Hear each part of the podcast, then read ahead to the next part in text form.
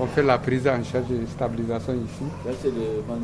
C'est une équipe de médecins qui sert de guide au travers des services de cet hôpital. Ici, l'enfant passe à la pédiatrie.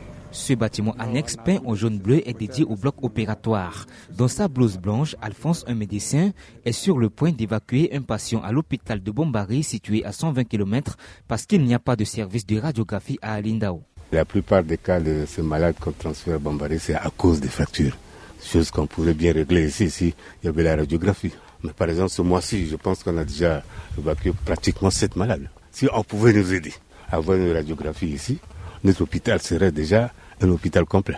Ça compte aussi pour l'échographie. Tout ça, c'est la radiographie. Dans quelques minutes, cette ambulance devra faire face aux difficultés seule. Entre l'état des routes, les mines anti-chars placées par endroits par des hommes armés et l'ombre des coupeurs de route qui planent à tout moment, l'équipe court des risques.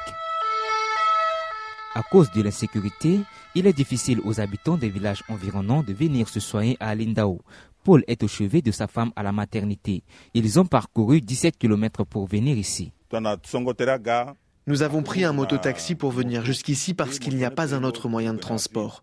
Au village de Kabou, il n'y a pas de réseau téléphonique, donc on ne pouvait pas contacter l'ambulance. Pour 17 km, j'ai déboursé 5000 francs CFA. C'est Dieu qui a épargné la vie de ma femme de ses multiples secousses. Alors que les ratios du ministère de la Santé prévoient un médecin pour 1000 habitants, l'hôpital d'Alindao fonctionne avec 90% de secouristes. Il est donc loin de remplir les critères. C'est un danger selon Thierry Madidiato, son directeur. La majorité, c'est des personnels qui ne sont pas qualifiés. Bon, ceux qui sont qualifiés, on est six. C'est un danger parce que les besoins sont énormes. Et vu le nombre de personnels qualifiés, ça nous pose problème. Dans la Basse-Coto, la tuberculose, la malnutrition et le paludisme touchent un nombre important d'habitants. Des milliers de personnes souffrent en cachette dans la bourse et dans les villages environnants parce qu'elles n'ont pas d'accès aux soins de santé. Rolf Esther Doumialeux, de retour d'Alindao, RFI.